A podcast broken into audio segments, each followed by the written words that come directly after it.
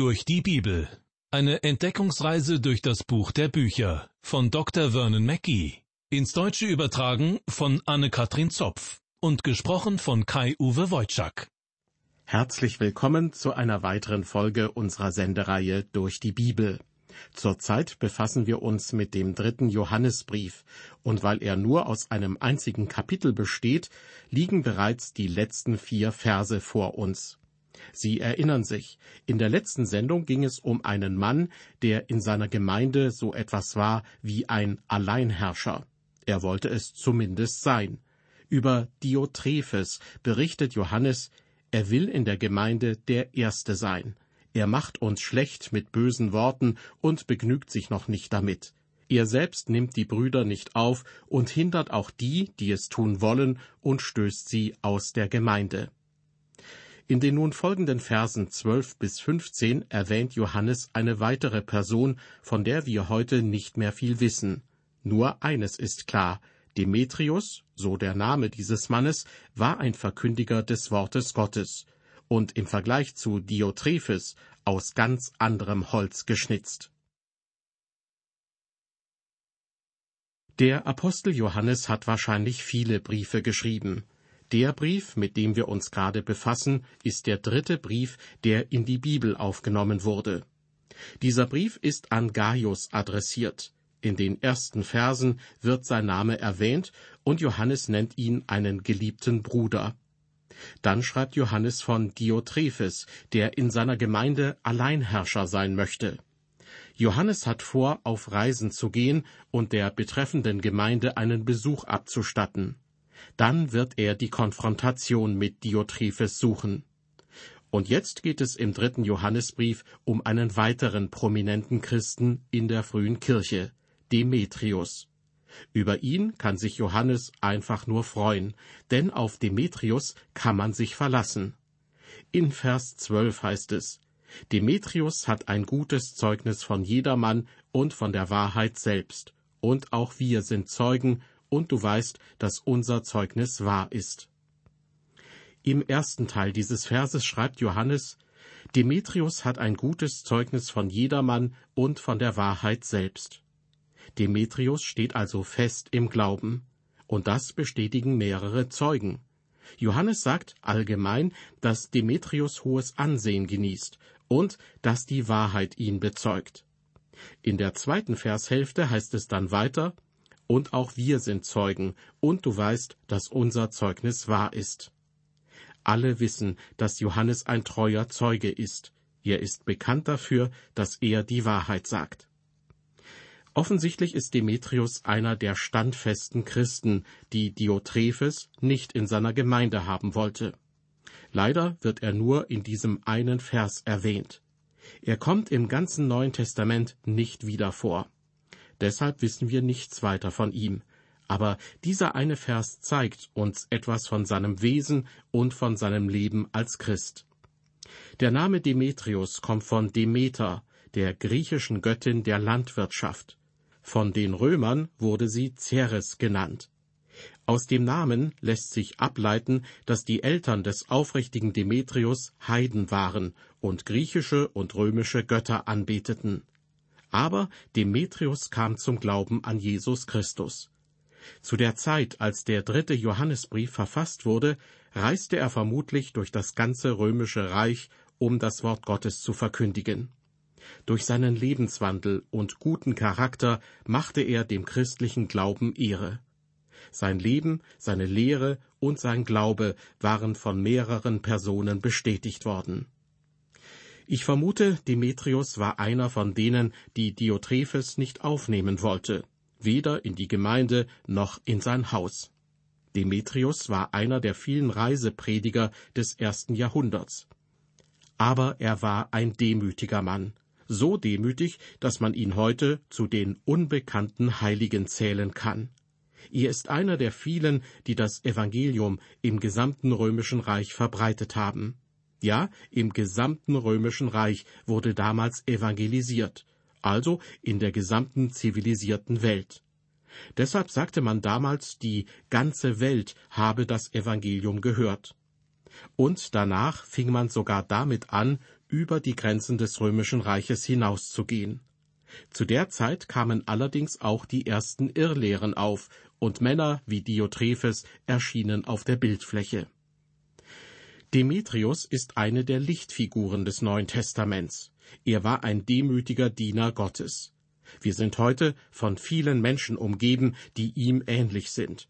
Sie sind nicht wie Diotrephes, und ihnen liegt nichts daran, alles bestimmen und jeden kontrollieren zu wollen.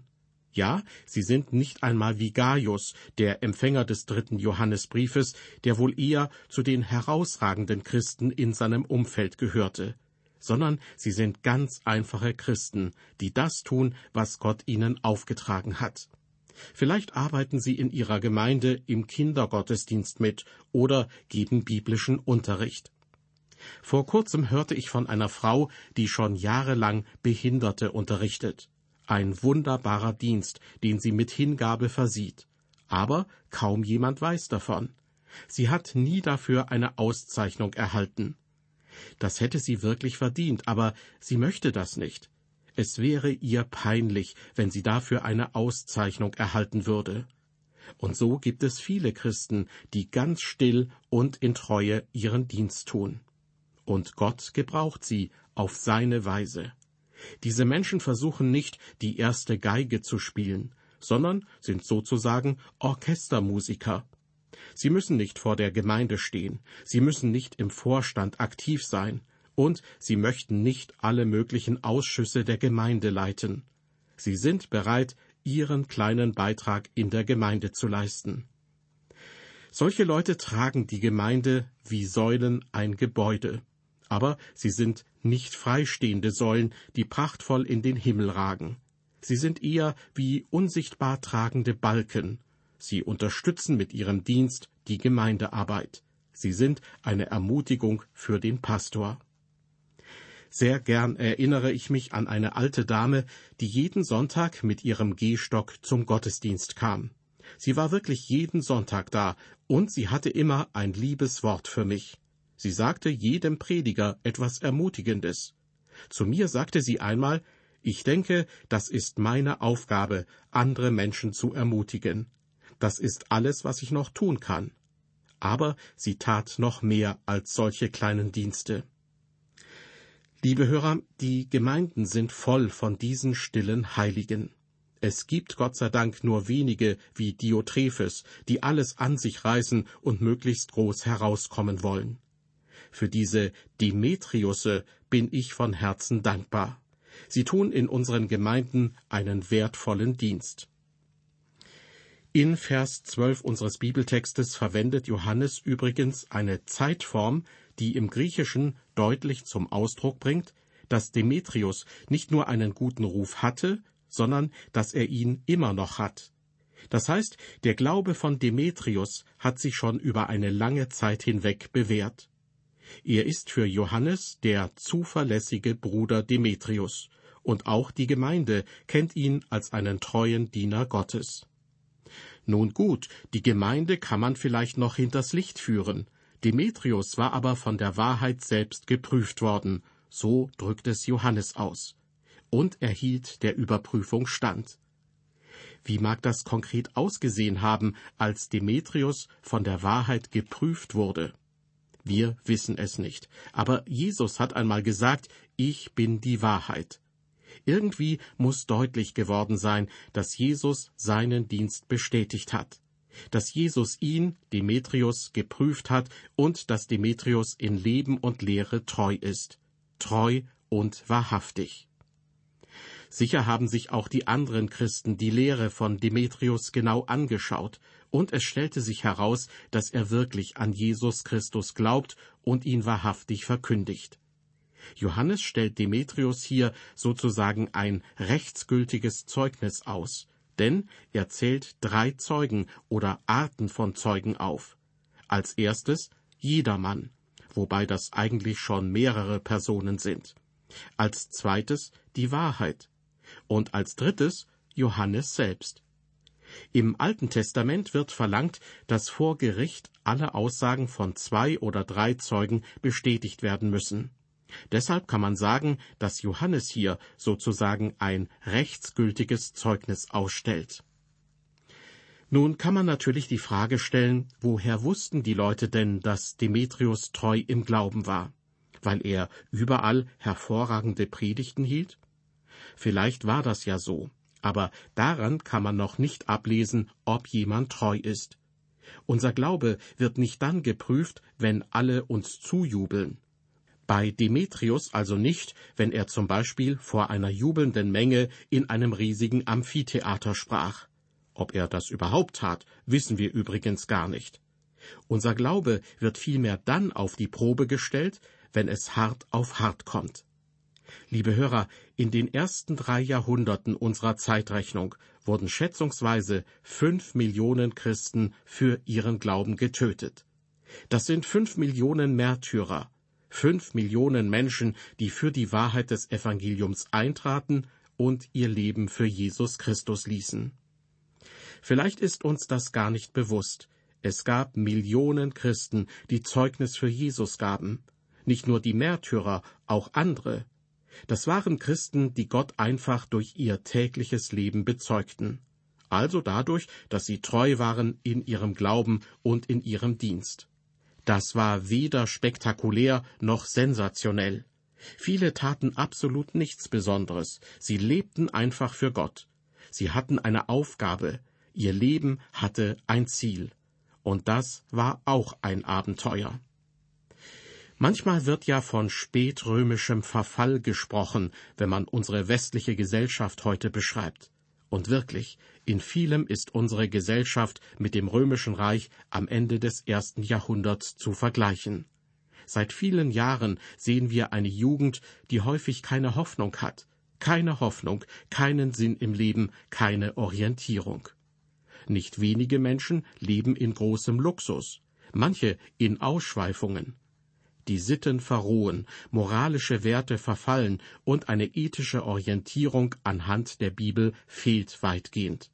Deshalb nennt man das spätrömischen Verfall.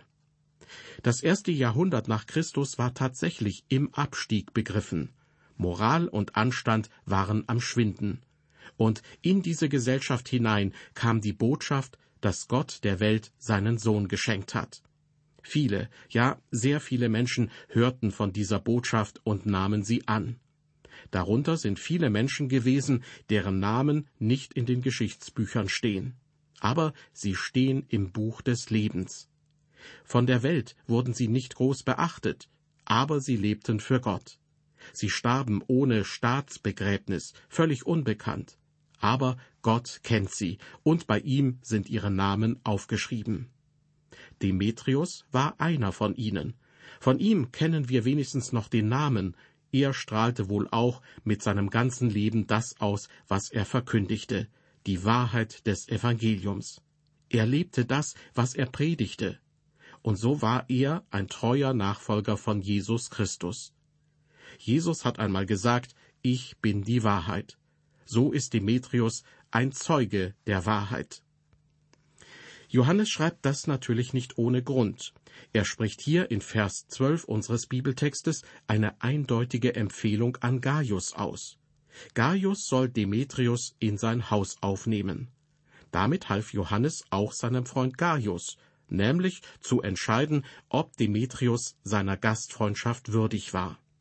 Das war wichtig, damit sich Irrlehrer und Betrüger nicht so leicht in die Gemeinde einschleichen konnten.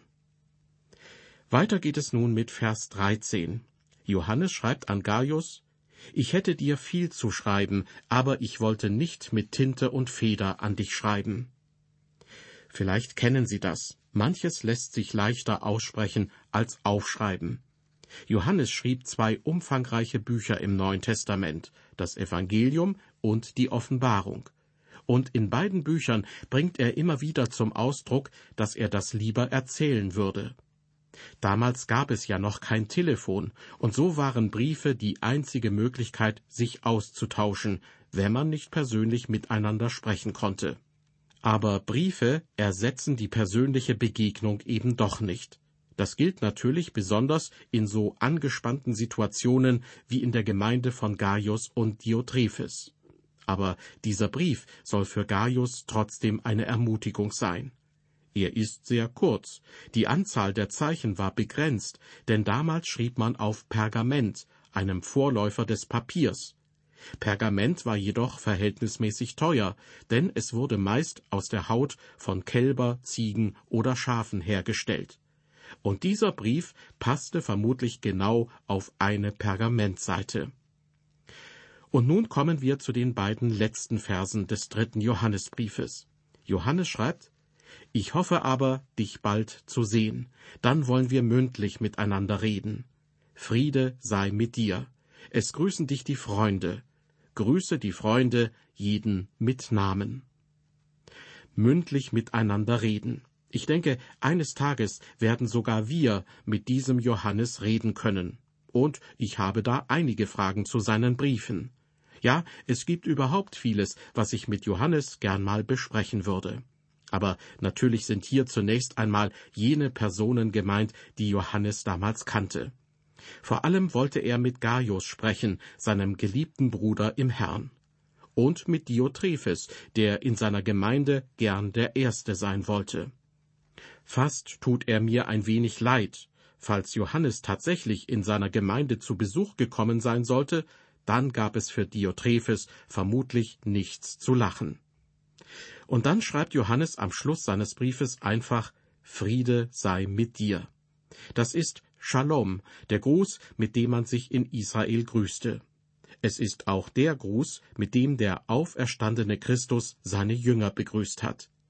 Hier spricht dieser Gruß dem Gaius zugleich die Gegenwart Gottes zu, die Gegenwart Jesu Christi. Der Apostel Paulus schrieb an die Gemeinde in Ephesus, Er ist unser Friede. Also Jesus, er ist unser Friede. Diesen Zuspruch brauchte es natürlich besonders in der Gemeinde von Diotrephes, denn er hatte Unfrieden in die Gemeinde gebracht. Gaius aber lebte in der Wahrheit. Er hatte den Frieden Gottes und sollte weiterhin in diesem leben und ihn an andere weitergeben. Das spricht ihm Johannes zu, als Geschenk und als Aufgabe. Ganz zum Schluss heißt es, es grüßen dich die Freunde, grüße die Freunde jeden mit Namen. So beendet Johannes diesen Brief. Ist das nicht schön?